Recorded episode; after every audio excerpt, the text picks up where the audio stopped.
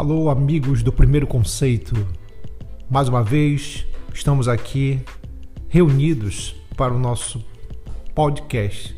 Hoje vamos continuar abordando aqui temas pertinentes ligados ao processo seletivo Enem. Para quem não me conhece, eu sou o professor Nelson Adrian, tá? professor de Sociologia, e estou aqui fazendo parte do grupo Primeiro Conceito para abordar, na verdade, grandes temas aqui no nosso, nosso encontro que fazemos de vez em quando, diariamente, né, para abordar temas fundamentais, essenciais e que podem cair no processo seletivo Enem, ok? Mais uma vez aqui, como nosso convidado, nosso parceiro de um bom tempo, o professor Jeffrey, filosofia, história, que vai mais uma vez nos dar, fazer alguns esclarecimentos importantes referente alguns temas ligados à filosofia. Professor Jeffrey, seja bem-vindo. Falou, Nelson. Alô, ouvintes do primeiro conceito. É um grande prazer estar aqui e podermos mais uma vez discutir questões relacionadas às ciências humanas e que podem, evidentemente, aparecer na sua prova do Enem. Hoje nós separamos para você, ou melhor, nós selecionamos para vocês, certo? O grande filósofo alemão Friedrich Nietzsche, que nasceu em 1844 e morreu no ano de 1900. Nietzsche é um grande filósofo do século XIX e ele é apontado por alguns estudiosos, como Marshall Berman, por exemplo, como um dos grandes críticos da modernidade. Inclusive, um dos seus livros mais conhecidos, que é o Anticristo, é um livro que traz consigo uma crítica ferrenha ao homem moderno, ao mundo moderno. Hoje, Nietzsche é o prato do dia. Ok, então, professor. Então vamos lá. Fazendo aqui uma breve apresentação aqui do, do Nietzsche. É, diga pra gente aqui rapidamente um pouco da origem desse grande filósofo, né? é, na verdade, seus aspectos básicos aqui, como uma espécie de apresentação para que o nosso ouvinte possa ter uma ideia da, da, da do, do, trabalho desse filósofo, a sua origem, basicamente como ele desenvolveu as suas teses num primeiro momento. Tá ok? Então vamos lá. Bem, Nelson, o Nietzsche ele é mais um dentre vários pensadores que se tornaram, como eu poderia falar, pensadores malditos. O Nietzsche ele é um camarada muito incompreendido ele de uma certa forma até contribui para isso, porque os seus escritos são feitos de uma forma muito metafórica, poética até, e ele escreve muito por meio de aforismos. Então, todas essas, todo esse estilo, digamos assim, que a gente desenvolve, e também né, a, a, a grande vontade que ele tem de causar polêmica em relação a algumas questões, acabam contribuindo para que ele traga consigo esse fardo ou esse estigma de pensador maldito. Um, uma vez, em uma carta que ele endereçou a um amigo, ele teria dito o seguinte: Eu não sou um ser humano, eu sou uma dinamite. Então isso mostra que o Nietzsche ele tem plena consciência do conteúdo explosivo dos seus escritos. Agora, vamos lá. O Nietzsche ele nasceu na Alemanha, né, viveu a segunda metade do século XIX, então ele, de uma certa forma, viveu o contexto da unificação da Alemanha pelo Otto von Bismarck, aquela unificação a ferro e fogo.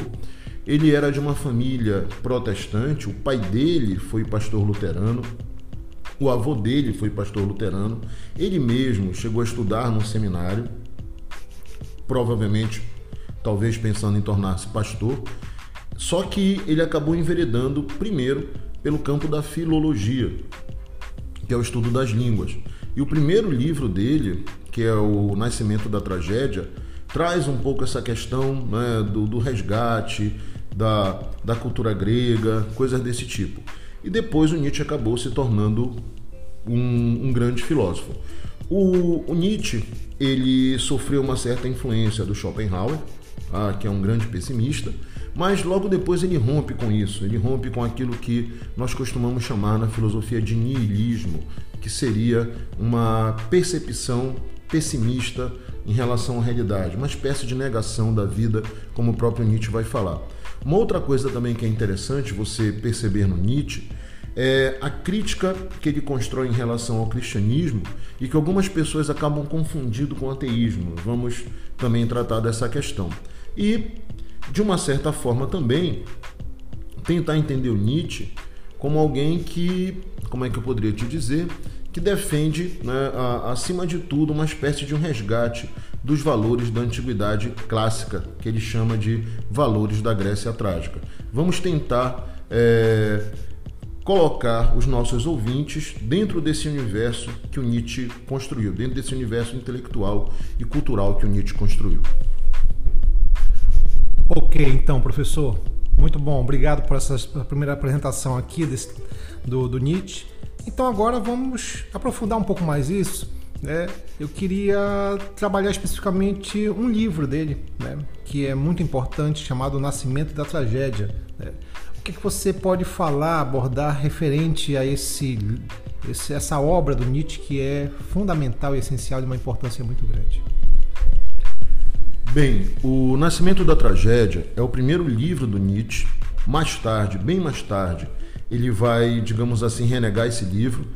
Tem um, uma reedição em que ele diz que ele acha que é um livro chato, cansativo e que ele não sabe se ele o reescreveria, certo? Mas, independente dessas considerações posteriores que o Nietzsche faz ao seu livro, o Nascimento da Tragédia ele traz, digamos assim, um, uma percepção da realidade a partir de dois princípios ontológicos que o Nietzsche identifica, que é o princípio apolíneo e o princípio dionisíaco. O Nietzsche ele diz o seguinte: o princípio dionisíaco é o princípio que representa o caos, que representa a força das paixões, aquilo que o Freud chama de pulsões. E o princípio apolíneo é o princípio que representa a ordem, a racionalidade.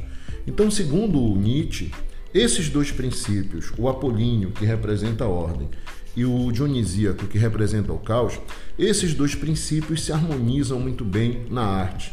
Para nós sermos um pouco mais específicos, harmonizam-se na tragédia, que é uma invenção dos antigos gregos. Como é que a gente pode pensar isso aí? Vamos tomar como exemplo a tragédia Édipo Rei do Sófocles, que o Aristóteles, lá no seu livro Poética, considera que seja a melhor de todas as tragédias já escritas.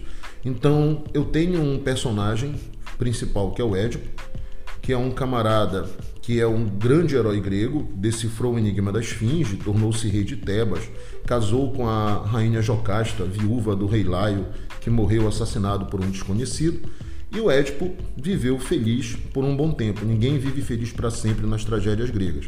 O Édipo e a Jocasta viveram felizes por um bom tempo, até que a cidade de Tebas começou a sofrer com uma terrível peste.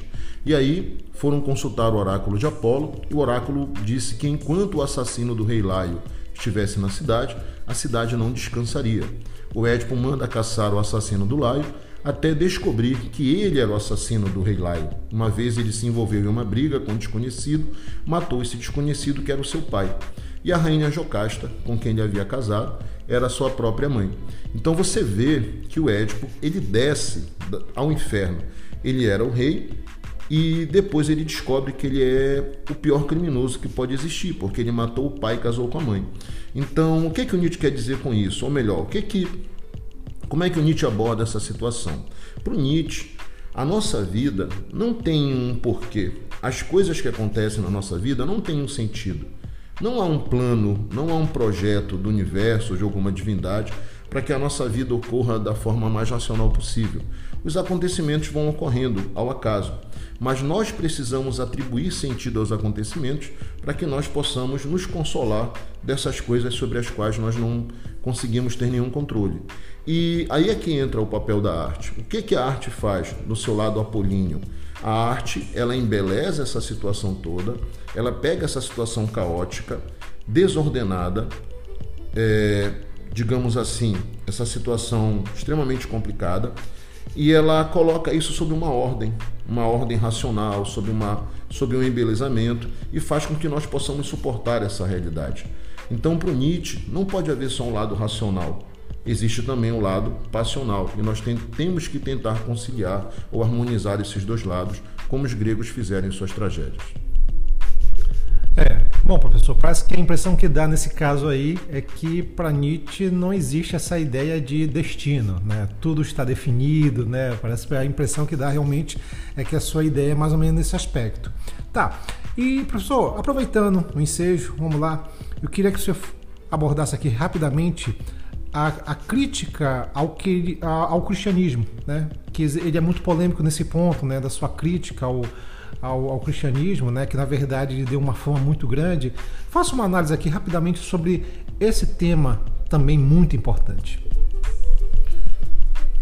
É, boa parte da filosofia do Nietzsche ela constitui uma crítica ao que nós poderíamos chamar de moral vigente em nossa sociedade, a nossa moral, digamos assim, cristã. O Nietzsche vai dizer que o cristianismo incutiu em nós uma moral de escravos, ou um espírito de rebanho. Então o que, que acontece? O cristianismo ele produziu em nós um sentimento de culpa muito grande, de negação da vida. Nós não fazemos determinadas coisas porque nós consideramos que elas sejam pecaminosas. Então nós não aproveitamos esta vida agora. Por quê? Porque nós queremos nos reguardar para uma vida mais tarde. Ou seja, essa crença na vida após a morte que o cristianismo trouxe para nós, que faz com que nós não vivamos a vida aqui na terra esperando de uma redenção no reino dos céus. Então Nietzsche diz que não existe nada que comprove que existe essa vida depois da morte e que nós precisamos viver a vida agora, romper com essa moral de escravos. Por quê? Porque essa culpa que todos nós carregamos, o Nietzsche fala que todos nós trazemos um tribunal, uma inquisição em nossa consciência. Essa culpa que nós carregamos conosco, ela produz seres ressentidos, seres infelizes. Então nós não fazemos determinadas coisas, mesmo que nós tenhamos vontade, e ainda criminalizamos, ainda estigmatizamos as pessoas que têm coragem de viver a vida. Essa é a grande crítica que Nietzsche faz ao cristianismo. Agora eu preciso lembrar sempre que o Nietzsche ele é um sujeito que vive no século XIX. E eu preciso lembrar que o Nietzsche ele entra em contato principalmente com o cristianismo em sua versão luterana, certo? Você vai lembrar, por exemplo, que na época do Nietzsche não havia um posicionamento de um Papa Francisco dizendo que a igreja deve pedir perdão aos homossexuais, dizendo que a igreja deve acolher as mães que não são casadas ou coisa desse tipo. Não havia, por exemplo, uma pastoral para cuidar das pessoas que estão presas. Então, é um, é um outro momento que o cristianismo vivia na época do Nietzsche.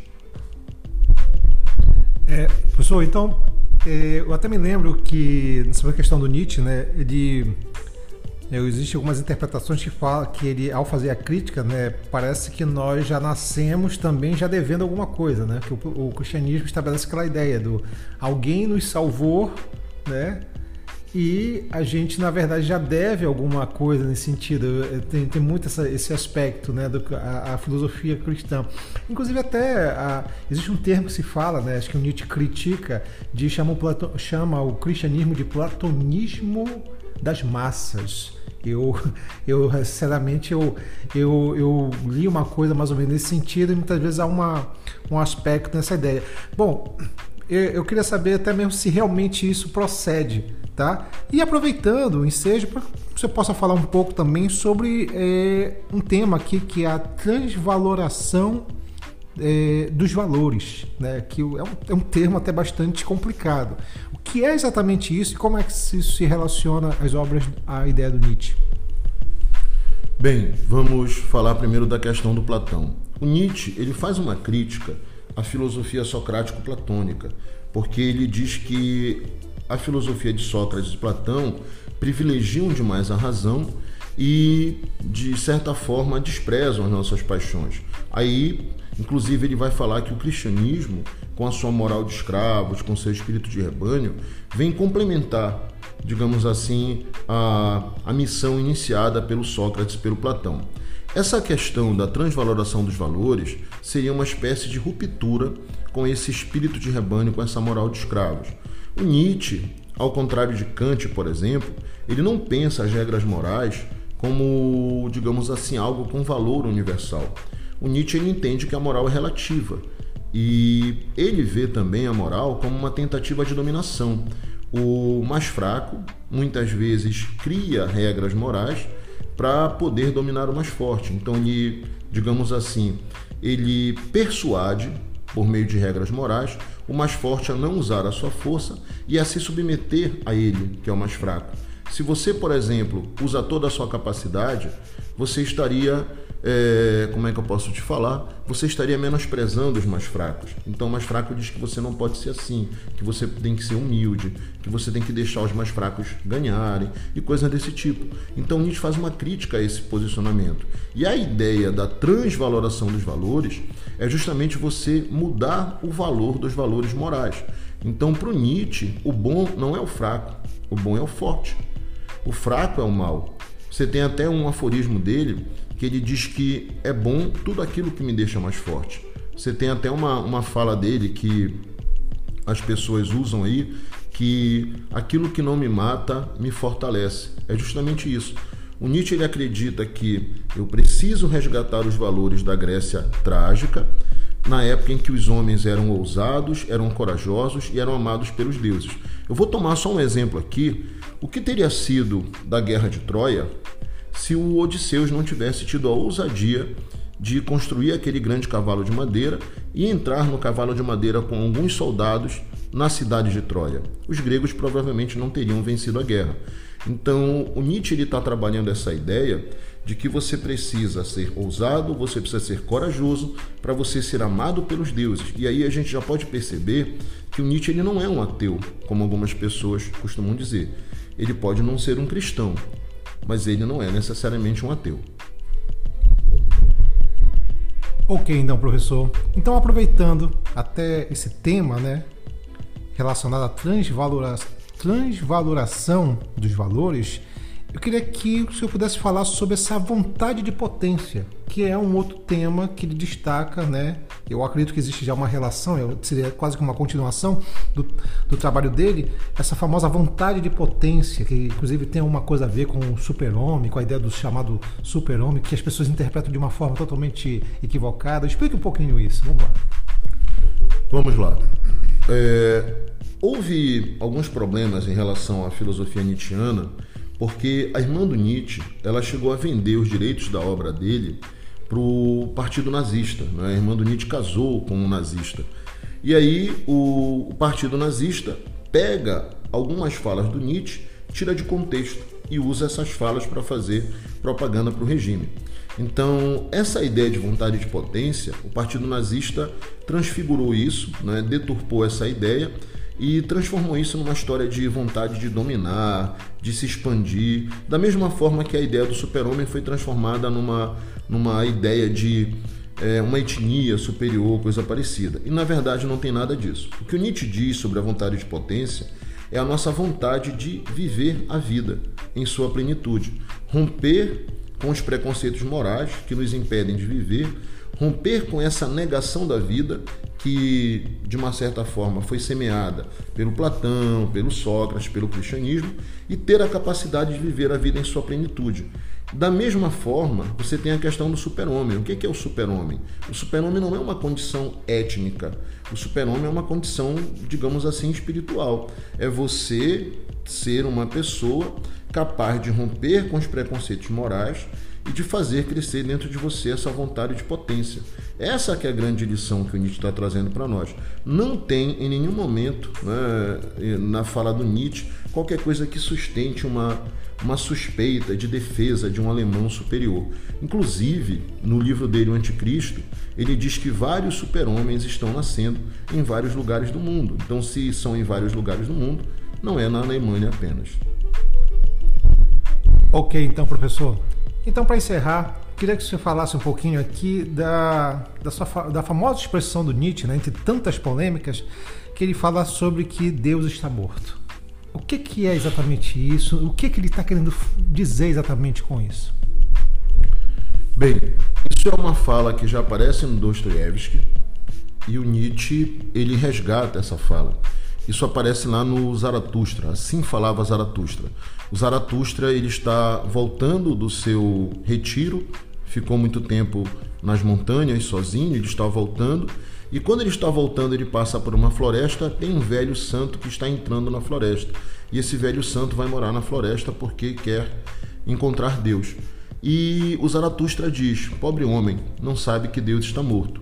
Essa ideia não deve ser levada ao pé da letra, como na verdade nós já falamos aqui, o Nietzsche ele escreve muito por meio de metáforas. O que, que você tem, por exemplo, no século XIX? O século XIX é o século da consolidação da Revolução Industrial, do conhecimento técnico científico, né? é o momento em que, digamos assim, a civilização ocidental consolida-se como uma civilização industrial que supervaloriza a razão, que supervaloriza a técnica, que supervaloriza a ciência.